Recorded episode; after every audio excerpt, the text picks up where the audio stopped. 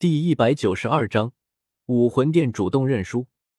史莱克学院的七位一体融合技是在决赛前的几天，大师方才拿出来的。寒风知道，这是因为唐昊那家伙那两天方才到的武魂城。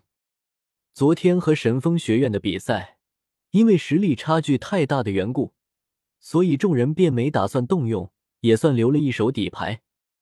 再者说了。七位一体融合技哪有寒风那般嚣张狂狷的方式来的解气？不过说起来，他们的这个融合技只能算是残缺的。原本以寒风他们几人的天赋，这七位一体融合技也不算有多繁杂，几天时间勉强也够了。但戴沐白身上的煞气和寒风魂骨之中所带的暴力气息，却与众人的魂力格格不入。就算苦练了多日。也很容易失败，任何外界的干扰都可能导致他们融合出现纰漏，从而导致反噬。也正是这个原因，才需要先将燕他们几个外在因素排除。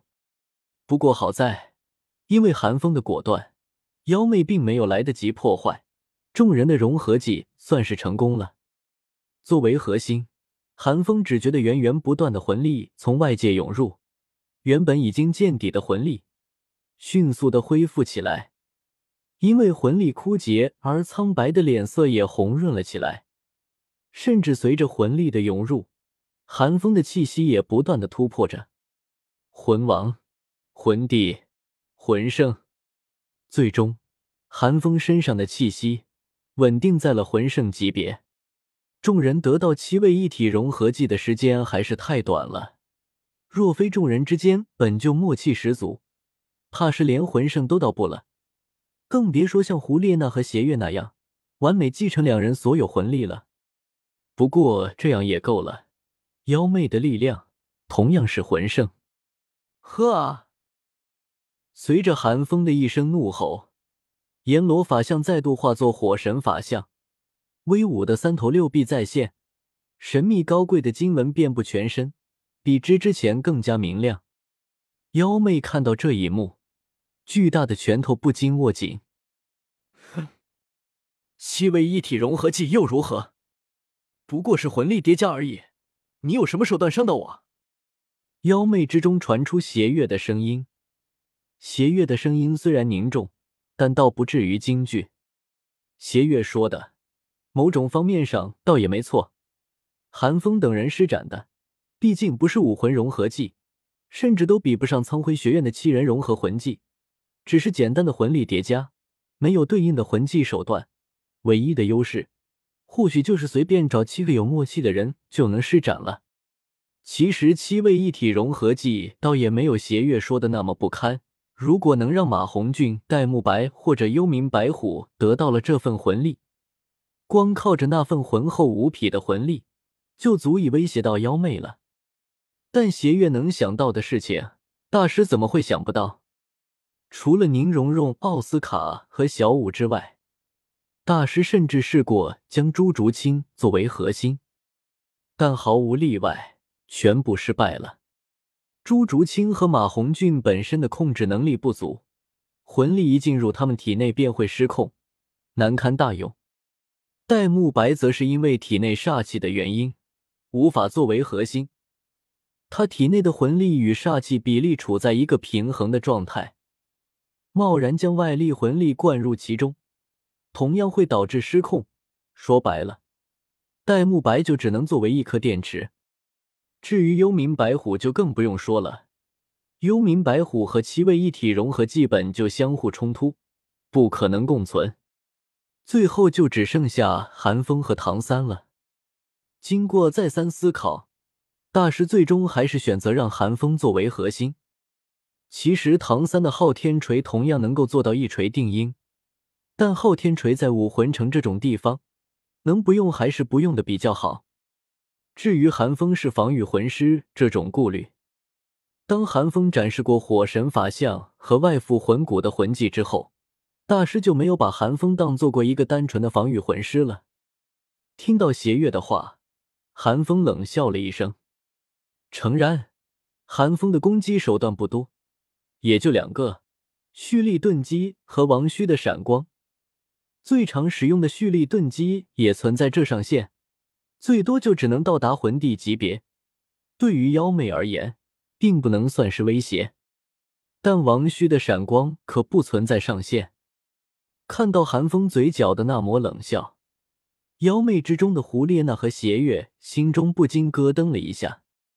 只见寒风施施然的灵火神法像再度举起赤天之盾，抵挡月刃风暴的攻击。丝毫不将焦急之色。看到这一幕，邪月眉头一皱，心中有些讶异。寒风的各种手段，基本都在那面盾上。现在寒风主动将赤天之盾放弃，岂非自负双手？难道寒风想用火神法相和妖媚赤手空拳的肉搏不成？就在邪月困惑不解的时候，胡列娜却是没有半点迟疑。在胡列娜的操控之下，妖妹直接召回了两柄巨大月刃，朝寒风的火神法相奔袭而来。妖媚虽然表面上由邪月主导，但实际上却是以胡列娜为核心。论主导权，胡列娜甚至高于邪月。阵阵红雾翻涌，因为七位一体融合技的缘故，宁荣荣无法继续开启幻之空间。此时倒是让这红雾释放了出来，但这并不影响占据。有火神法相的护卫，那些红雾短时间内根本无法影响到寒风。包裹火神法相的，可是无限接近极致之火的火焰，无物不焚。见妖妹主动杀来，寒风没有迟疑，剩下的两双手臂齐出，一双手义无反顾的接住了月刃。另一双手扣死了妖媚的脖子，猛地发力，竟将妖媚整个摁倒在地上。轰！整个赛场乃至这个决赛场所都为之一震。若非比比东挥手消除了影响，恐怕整个观众席都要裂开数道口子。火神法相将妖媚拖拽而过，在赛场之上离出了一道深渊。巨大的动静需要七八位魂圣裁判才能平息。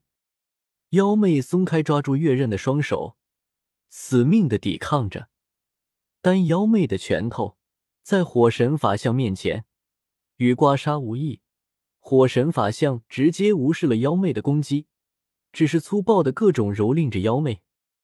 看到这一幕，所有人都已经明白，这场比赛就看妖妹能不能撑住了。妖妹是控制系武魂融合技，在强攻方面并不占便宜。